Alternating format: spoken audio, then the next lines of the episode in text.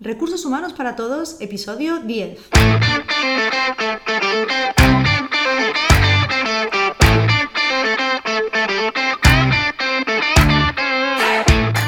Bienvenido a Recursos Humanos para Todos, tu podcast semanal sobre recursos humanos.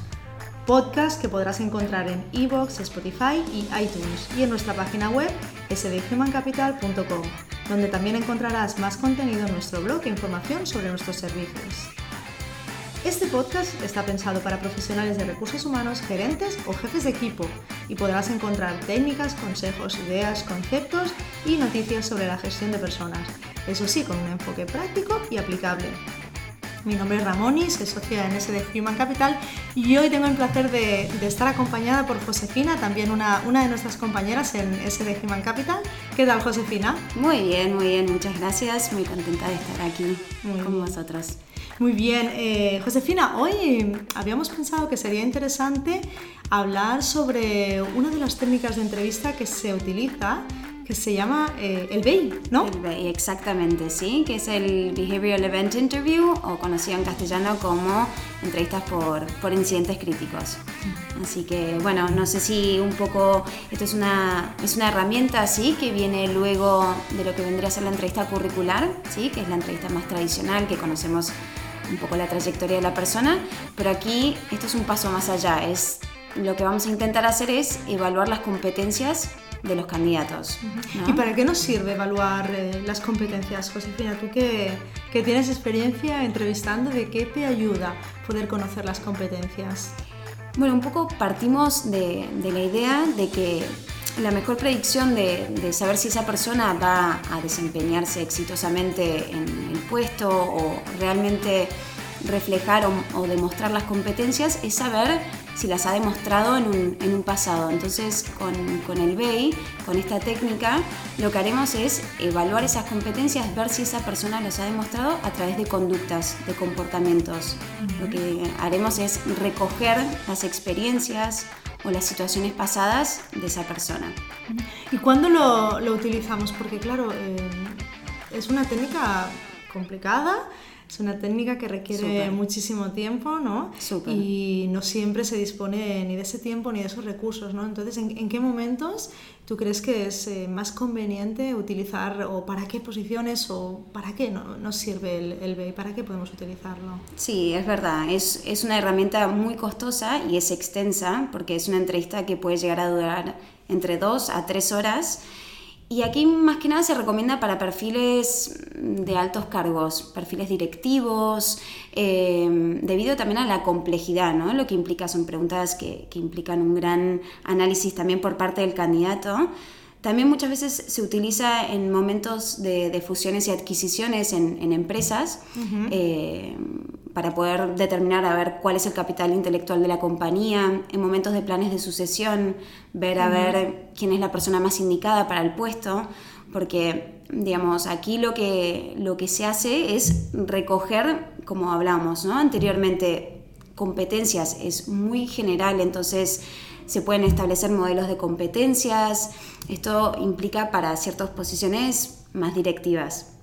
Pero una de las cosas importantes aquí es entender quizás lo que, lo que son las competencias, porque cuando hablamos de ¿y cómo puedo evaluar yo una competencia? Lo que hay que hmm. entender es en qué consiste, ¿no? Al final son comportamientos. Exactamente. Comportamientos que nos permiten predecir cómo se pueden comportar las personas en otro momento, en una situación que puedan tener similar, ¿no? Que es un poco lo que tú comentabas, analizar el pasado para entender el futuro, ¿no? Para, para intentar prever lo que sería el futuro. Entonces, claro, eso solo puede darse si, si hay eh, un, análisis de competencias se puede hacer si hay un diccionario de competencias realmente desarrollado dentro de la empresa. Es decir, que cada competencia con su definición, con sus niveles.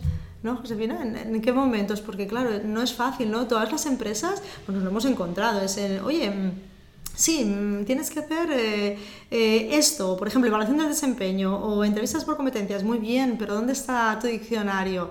No tienen nada, o tienen algo muy básico, ¿no? Sí, o digamos, si bien hay modelos de, competencias, de diccionarios genéricos, es muy importante que esto siempre esté adaptado a la cultura de la compañía, lo que se entiende trabajo en equipo o digamos, pensamiento analítico o visión estratégica no es lo mismo para una compañía que para otra. Y algo que también aquí también implica este, lo que mencionábamos anteriormente, ¿no? El, el nivel de complejidad que tiene este tipo de entrevista es que eh, la persona que, que, lo lidera, ¿no? el consultor o el profesional de recursos humanos, tiene que tener muy claro ese diccionario de competencias, lo tiene que tener en la mente súper claro, no solo que se entiende por la competencia, sino los niveles.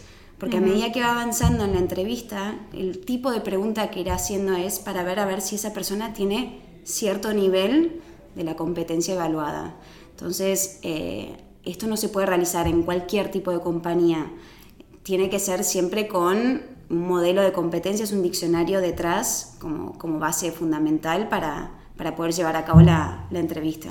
Porque claro, ¿cómo, ¿cómo, se desarrollan esas entrevistas? Entiendo yo que como toda técnica o metodología, pues tendrá sus, sus fases, ¿no? Entonces, ¿cómo es el desarrollo de, de esta entrevista del BEI? Sí, bueno, como toda entrevista, sí, siempre hay una, una parte de introducción, eh, que aquí es muy importante de, digamos, demostrarle y remarcarle al candidato cuál será el rol ¿no? del consultor, que será diferente a una entrevista curricular. Hay muchas personas que no están acostumbrados a este tipo de entrevistas, uno espera que le pregunten sobre su trayectoria profesional, pero aquí hay que enfatizar siempre el tema de que se evaluarán situaciones específicas. Entonces hay una primera fase que es más que nada explicación, de explicarle el motivo por el cual hoy se han reunido y cómo será la estructura de la, de la entrevista, que consistirá en una primera parte de sí, una breve trayectoria profesional como contexto y luego hablarán sobre situaciones específicas.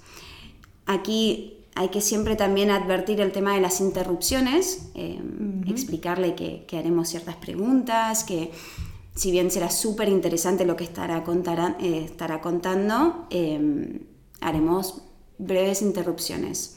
Eh, esto también anticipa y va, tenemos que tomar un rol de educadores, ¿no? de, ir enseñando al, al, candidato a ser específico, a ser concreto en sus explicaciones, digamos, porque tendemos a, a, a ser más dispersos, ¿no? Queremos dar siempre todo detalle eh, entonces, eh, por un lado, esta cuestión, así como, como fase inicial vendría a ser, siempre obviamente creando ese espacio cómodo, de confianza, comentarle que todo lo que se hable será 100% confidencial, ¿sí?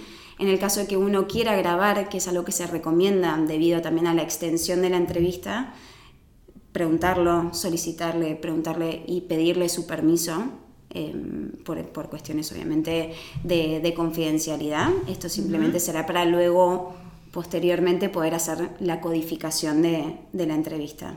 Sí, bueno, el RGPD ya no nos deja mucha, mucha libertad. Tenemos la necesidad de preguntar siempre eh, y pedir autorización para tratar datos personales, imágenes, etc. Entonces, sí, sí, porque claro, es, es realmente complicado poner, poder luego tener eh, en cuenta toda esta información, ¿no? Porque una entrevista de, ¿cuánto hemos dicho? Eh, ¿Dos? Casi, sí. ¿Tres horas? Exactamente. En dos, tres horas, realmente la información que puedes tener de una persona es, es relevante, ¿no? Porque además es, es alguien preguntando y una persona explicando, explicando, explicando y explicando, ¿no? Exactamente. Y no solo eso, no son solo dos horas o tres horas de la entrevista, pero implica un tiempo previo a la planificación de la entrevista y luego la codificación, digamos. Por eso esto requiere... Porque ¿cómo es? Perdona, Josefina, ¿cómo es la codificación de, esa entrevista? ¿Qué se debe hacer? Claro, cuando una vez que, hemos terminado ¿no? toda la, entrevista, tenemos las situaciones bien detalladas sobre qué ha pasado, luego siempre hay que codificar, ¿no? Es una técnica, digamos, vendría a ser para analizar la información obtenida. Pero para tener información valiosa siempre tenemos que tener ciertos parámetros o, variables a tener en cuenta de qué información se puede codificar y qué información no es relevante. Em, siempre tener en cuenta que la persona cuando cuenta una situación, ¿no? hablábamos de las incidencias críticas, son situaciones que pueden ser de éxito o de no éxito. Digamos, aquellas situaciones que la persona se sienta muy satisfecho en, en la vida laboral o situaciones más frustrantes vendrían a ser, de fracaso. Intentamos decir no éxito porque fracaso a veces la connotación es un poco negativa. Pero siempre hay que eh, que la persona siempre hable en primera persona y en pasado. Una de las cuestiones que hablábamos recién era el tema de educar a la persona, ¿no? Al candidato. Algo fundamental, por un lado, es explicarle qué es una situación, es decir, es un hecho ocurrido en la realidad, que la persona siempre hable en primera persona.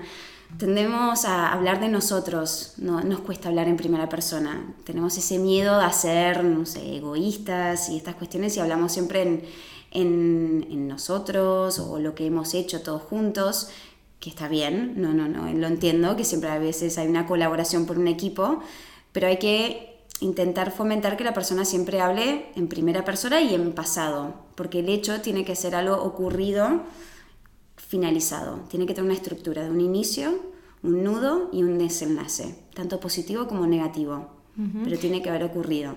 Y cuentas y comentas que es necesario que esto haya sucedido en el pasado. Pero claro, normalmente cuando hacemos este tipo de entrevistas estamos hablando de perfiles ya con una cierta seniority, con amplia experiencia detrás, ¿no? Con lo cual podemos irnos a un pasado, ¿hasta dónde nos interesa ese pasado? Porque evidentemente esa persona ha tenido una trayectoria y donde está ahora no es donde estaba hace 10 años. Uf, sí, sí, sí, total. Habrá cambiado total. y sus competencias también habrán evolucionado, ¿no? Sí, sí, hay, suelen ser perfiles con 20 años de trayectoria, pero si bien obviamente serán súper interesantes esas ex- experiencias en, en los primeros años, las historias, digamos, las situaciones siempre tienen que ser entre 12 a 18 meses, un año y medio como máximo, porque mm, un poco como mencionabas, ¿no? La persona, uno cambia y también el contexto cambia. Hace 10 años no era lo mismo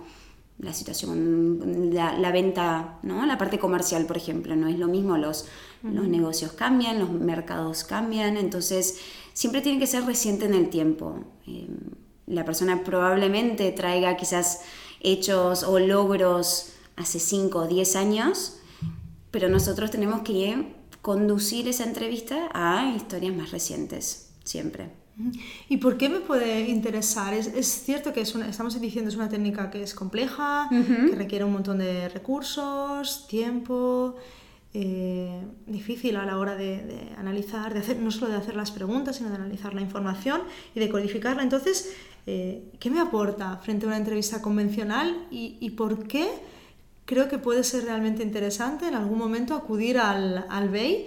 Eh, uh -huh. o a un profesional que pueda, que pueda aplicar el BEI como sí. entrevista de técnica. Es verdad que es súper extensa y puede ser costosa, uh -huh. pero la información que, que recibimos utilizando esta, esta, técnica, esta herramienta, es sumamente rica.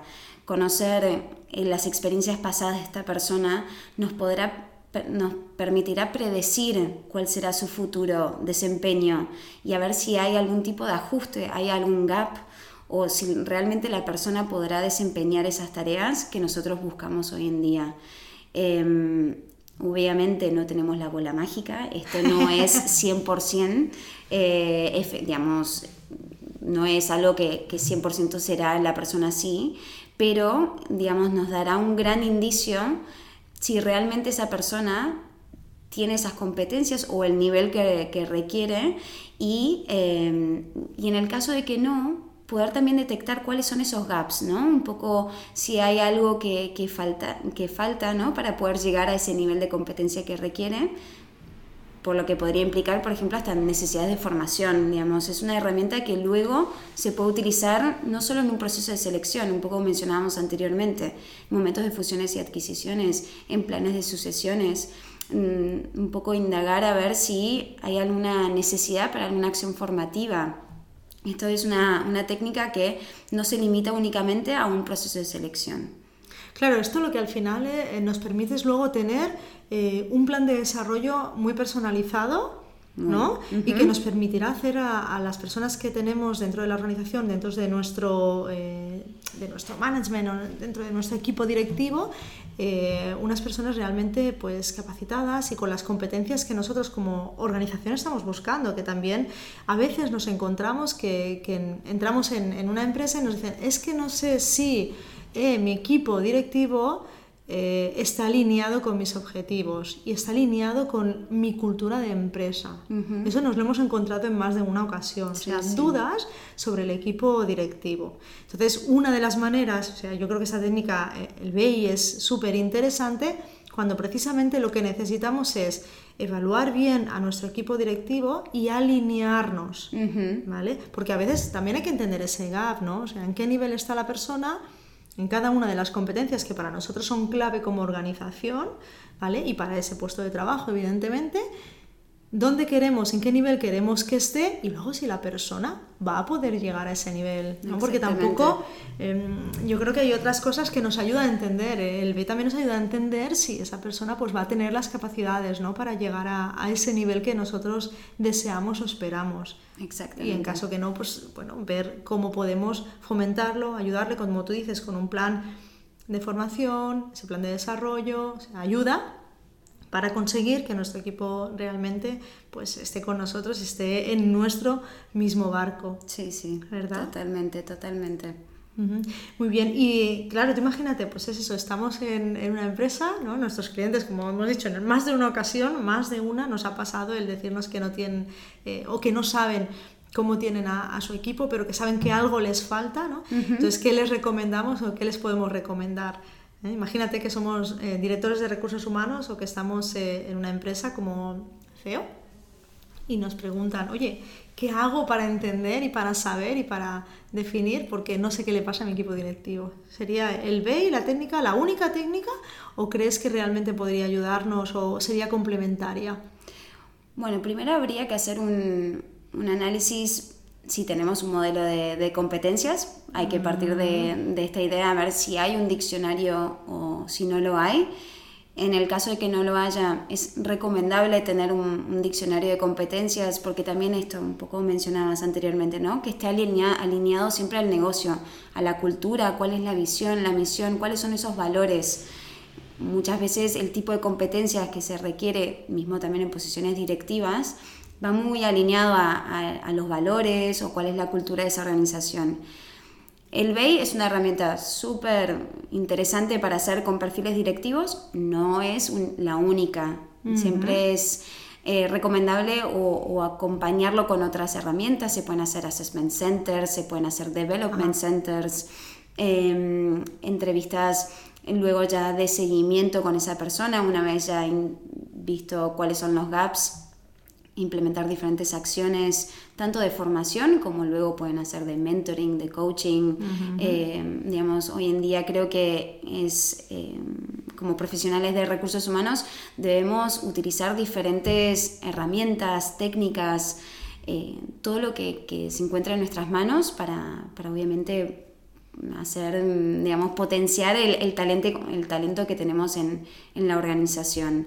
el BEI es interesante para hacerlo con, si es un, grupo directivo, para mí es algo fundamental para, hacer y acompañarlo. No, no, puede ser una única acción, no puede ser una única herramienta. Siempre tiene que estar dentro de un contexto, eh, con otros, otras herramientas, con otras técnicas. Y una pregunta, porque a nivel de, competencias hablamos de ese diccionario ¿no? que se tiene que elaborar por parte de las organizaciones o acompañando a las organizaciones, pero en el BEI en concreto, eh, ¿Cuántas competencias eh, crees que podemos o consideras que, es correcto evaluar en ese periodo de tiempo que estamos con, esas personas?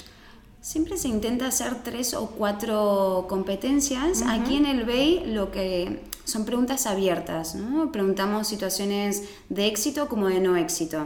Se intenta hacer dos preguntas como de situaciones de satisfacción, ¿no?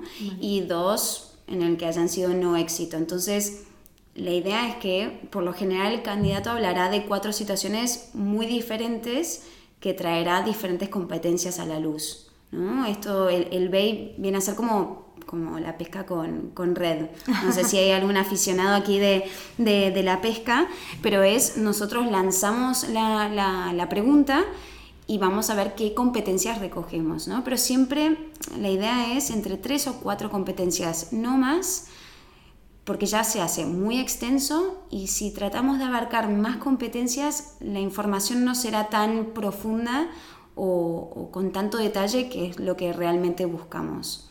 Claro, porque al final lo que nos interesa es, conocer muy bien en qué nivel concreto y qué comportamientos concretos nos demuestran Sí. que tiene esa competencia. Exactamente. Con lo cual tendremos que tener diferentes inputs o diferentes situaciones que nos permitan verlo. Seguramente a la luz salgan durante esas entrevistas eh, algunas otras competencias, pero serán pinceladas en las cuales no profundizaremos. ¿no? Entonces Claro. lo que dices es focalizarnos en esas tres o cuatro competencias que son estrictamente imprescindibles. ¿no? Sí, sí, sí. Y ahí viene un poco la labor, ¿no? Como, como consultores, como profesionales de recursos humanos, controlar también nuestra ansiedad ahí por un lado, ¿no? A veces también somos súper curiosos, las historias que nos cuentan son muy interesantes, pero nosotros también tenemos que saber, como decías, focalizar, llevar la, la entrevista a donde realmente queremos ir, que es ver cómo actuó, qué hizo, qué pensó, qué sintió no tanto el hecho de por sí, en, digamos el hecho o la situación tan específica, sino ver qué fue lo que hizo esa persona, qué pensó, cómo se, sintió en ese momento. Y, y entonces aquí también tenemos que nosotros trabajar obviamente la paciencia. Habrán silencios, como, como cualquier persona, a veces hay que pensar, la persona se tomará sus minutos para poder pensar la situación, entonces nosotros también tenemos que aprender a, a controlar y tolerar este tipo de silencios. Y también, obviamente, llevar con, con preguntas y, y llevar al candidato a donde realmente queremos que, que la entrevista vaya. Muy bien, Josefina. Oye, pues muchísimas gracias por estar aquí, por explicarnos, por compartirnos y eh, agradecerte eso, el tiempo que, que has dedicado hoy. Muchas gracias, muchas gracias. Perfecto. Y hasta aquí nuestro episodio de Recursos Humanos para Todos. Os invito a que os pongáis en contacto con nosotros, nos deis vuestra opinión y nos sugiráis temas o preguntas concretas. Lo podéis hacer a través del email rrhhparatodos.sdhumancapital.com o a través de la página de contacto en sdhumancapital.com barra contacto. Si el contenido de este podcast te gusta, no te olvides de suscribirte, darnos 5 estrellas en iTunes y me gusta en iVoox o Spotify. Igualmente recuerda que puedes encontrar más contenidos, noticias y recursos en nuestra web corporativa sdhumancapital.com. Muchas gracias por todo, por tu tiempo, por tu atención, por tu interés en estos temas sobre gestión de personas. Nos escuchamos en el próximo episodio. Hasta entonces, Adiós. feliz semana.